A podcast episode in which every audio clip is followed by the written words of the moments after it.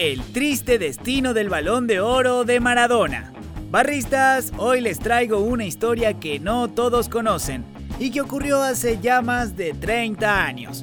El día en que la mafia italiana no le importó que el Diego fuera el jugador más querido por la afición del Napoli, robándole uno de sus objetos más deseados.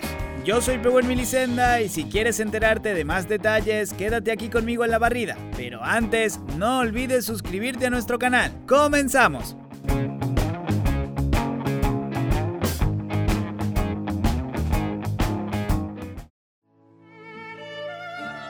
Barristas, era el año 1989 cuando la mafia italiana atracó un banco en Nápoles robando el balón de oro de Diego Armando Maradona. Pero espera, espera. ¿Que Maradona nunca había ganado un balón de oro? Es que no fue un balón de oro de France Football, barristas. Ahí les va la explicación. En 1956 fue la primera edición de este galardón, pero durante 39 años el premio fue exclusivo para jugadores europeos.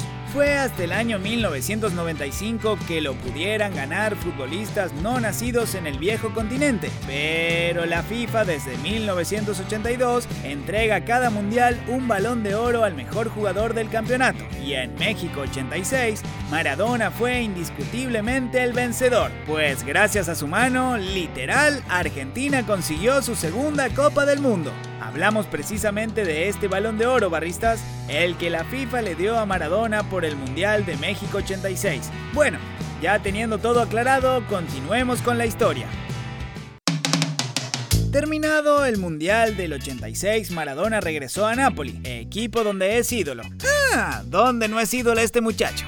El Diego decidió guardar sus pertenencias más valiosas en el Banco de Nápoles. Entre estas piezas estaba su balón de oro y relojes muy caros. Pero en 1989, este banco fue atracado por la mafia italiana y se llevaron los preciados objetos de Maradona. ¡Ay, qué tristeza! El Pelusa no tomó nada bien el robo, por lo que él mismo se encargó de contactar a uno de los líderes de la camorra napolitana para que le regresaran sus cosas. Vaya, este tipo no le tenía miedo a nada. Salvatore Loruso, uno de los capos de la mafia, aceptó en 2011, después de su detención, que intentó ayudar al Diego.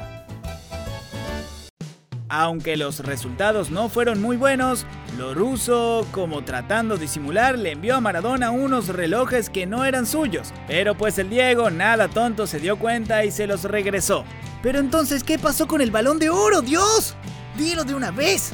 Loruso sí dio con la pandilla que había realizado el hurto, pero no le supieron decir cuál fue el destino de los relojes.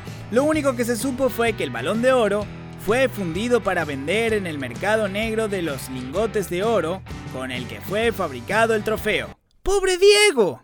Pero esto no se supo hasta 22 años después cuando Loruso lo confesó en 2011. Pero bueno, barristas, finalmente Maradona sí ganó un balón de oro de France Football.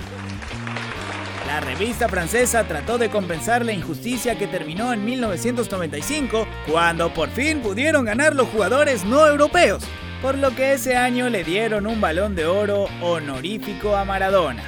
Un año antes le dieron uno a Pelé, y aunque evidentemente no valen lo mismo que un balón de oro anual, Diego finalmente pudo presumir un balón de oro. Ya han pasado 24 años y no se lo han robado. Hasta aquí el video barristas, espero que les haya gustado. Pero díganme, ¿qué les pareció esta historia? ¿Cuántos balones de oro creen que pudo haber ganado Maradona si en su tiempo se hubiera permitido que ganaran jugadores no europeos? Díganmelo en la sección de comentarios. Yo soy Pewell Milicenda y no olvides suscribirte a la barrida. Nos vemos la próxima.